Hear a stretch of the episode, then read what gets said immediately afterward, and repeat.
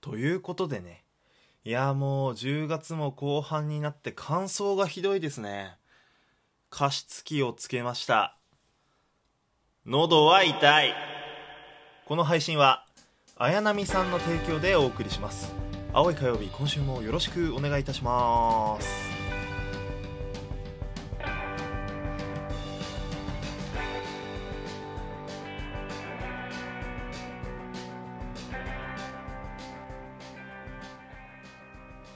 改めましてこんばんは猫背です。こちらの配信はまだまだ未熟な音声配信者の猫背が自分の青さを言い訳にして思いのままにトークをしていこうという音声配信となっております。いやーもう今週はいろいろ話したいことあるけどもひとまずねあのスマッシュがね、えー今週をもって、えー終了するということになりましたと。えっ、と昨日の生配信の方でもお話ししたんですけどまあ一つ寂しいなあという感情がきますね。うんなんて言うんでしょう。まあ自分なりにね、いろいろ工夫してやってきたっていうのももちろんそうなんだけど、まあこうみんなでやるっていう企画個人戦のようで団体戦だったなあと今になってすごい実感します。はい。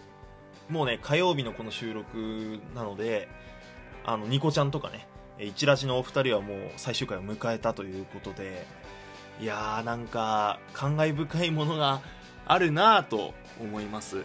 うん。まあちょっとね僕は最終日スマッシュの本当最後の大トリなんでねそこに期待に応えられるように準備をしていこうかなというふうに思っております、えーよろしくお願いいたします。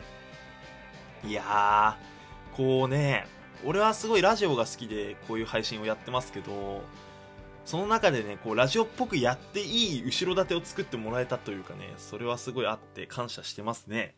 ありがとうございます。えー改め、改めてですけど、えーこちらの、えー生配信じゃねえや、こちらの配信の、え概要欄の方にですね、え過去3回分の、えスマッシュのアーカイブ貼っておきますので、まだ聞いたことないよって方はそちらから聞いていただけると嬉しいです。よろしくお願いします。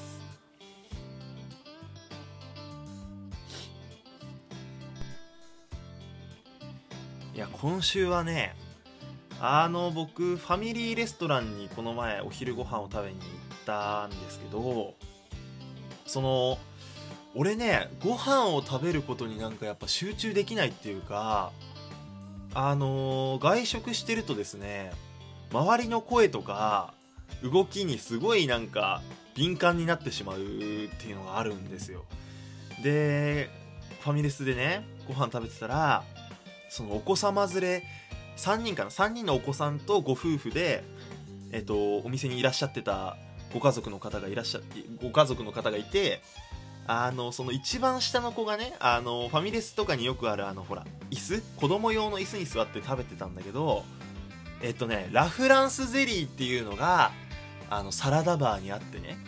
んでそれを食べてたのよその子供が。でその子供ラフランスゼリー美味しい美味しいって食べてて急にね手に乗せてお父さんの方に出すのよ。はいって。でお父さんがありがとうって食べんのよ。で嬉しくなっちゃって子供。でこのお母さんにも手に乗せてそのラフランスゼリーを渡すのよ。でお母さんは手に乗せないの汚いから食べなさいって言うのよ。でまあ子供ぐずっちゃってで今度またお父さんの方にまたそのラフランスゼリーをはいって。でお父さんありがとうって食べんの。まあそれをずっと見てるっていう。お父さんももううんもう俺お腹いっぱいだ。うんありがとうって結局食べてるお父さん。いいなと思って。お母さんはねやっぱほらそこはちゃんと子育てというかねうん怒ってたけど。でなんかその 怒られた後そのお父さんがもらったゼリーを返す。えじゃあ返すねって言って子供の手にそのラフランスゼリーを乗せたんだよね。そしたらお母さんが手に乗せて返す必要ないでしょって。怒られてて。お父さん怒られてて。いやなんかかわいそうにと思ってさ。いやまあなあそうか。確かにな、手に手に返すなよって思うわな。スプーンでねなんか返してお口に入れてあげればよかったのにねお父さん。なんかね素敵なでも、まあ、お母さんも一見厳しそうなんだけどなんかその楽しそうに喋ってらっしゃってあいいご家族だな素敵なご家族だなと思って横目に見てたしあとねそのファミレスで俺とその彼女さんが座ってた席のパーテーションを挟んで右側の奥かなの方でご家族がまた別のご家族食べてらっしゃったんだけどなんか「どうする何食べる?」ってお母さんが多分わかんないけどメニュー表を多分出してたと思うのよそしたらおお父さんと思わしき方は「んどうしよっかな何にしよっかな」みたいな感じなんだけど子供があの突然よ突然なんか「お父さんくるみアレルギー!」って言うのよ 父さんくるみアレルギーで何回も大きい声で連呼するからお母さんが「いや静かに静かにしなさい」とかって言ってんだけどもうそれが面白すぎてさああそこのお父さんくるみアレルギーなんだなと思って。いや多分子供って親がよく喋ることとかそういうのを真似してこう口にすることが多いと思うんですけど多分わかんないけど日頃からそのあれだよねそのあくるみアレルギーだからなっていう会話が されてるってことですよね多分ね。いやだから。うんなんかまあ子供としてはそのね意味もあんまりこう分かってて言ってるわけじゃないと思うんだけど なんかなんか生活感が見えて面白いなと思ってさでずっと言ってんの。なんかハンバーグにしよっかなとかお父さん言ってんだけどえお父さんくるみアレルギーいやそのまあくるみアレルギーだけど、うん、くるみ別に入ってねえけどなとか思いながらさ俺も笑っちゃってさ。いやなんかいろんなこうご家族のねそういう一場面を見れるんだよねファミリーレストランって。ファミレス面白いよね。うん。俺はもしかしたら盗み聞きのなんかプロなのかもしれない。だから俺の周りではあんまりねあれですよ。あの生活感のある話しない方がいいかもしれませんね。はい。ありがとうございました。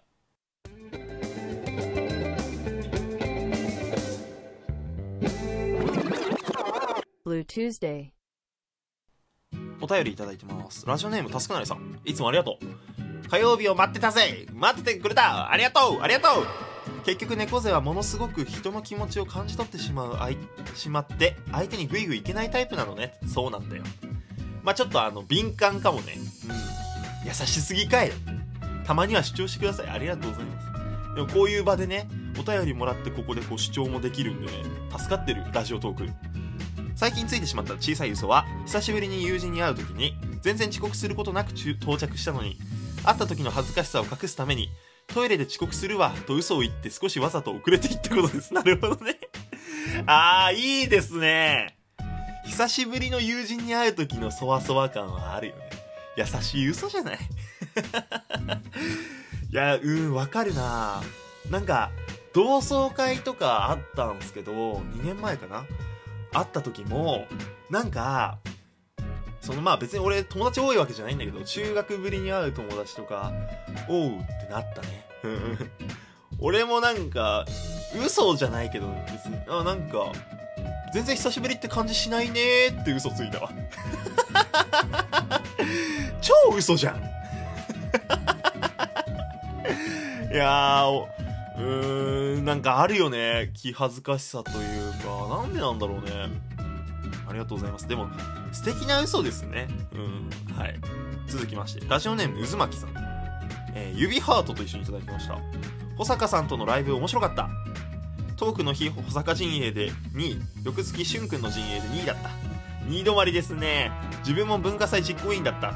ありがとうございます。えっと保坂さんとのコラボライブでね、えっと、そういう話させてもらいまして。俺ね文化祭実行委員だったんですよ。うん。でねまあ生配信でも言ったけどあの文化祭実行委員なのにクラスの集合写真呼ばれなかったっていうね、うん、本当に許さないけど。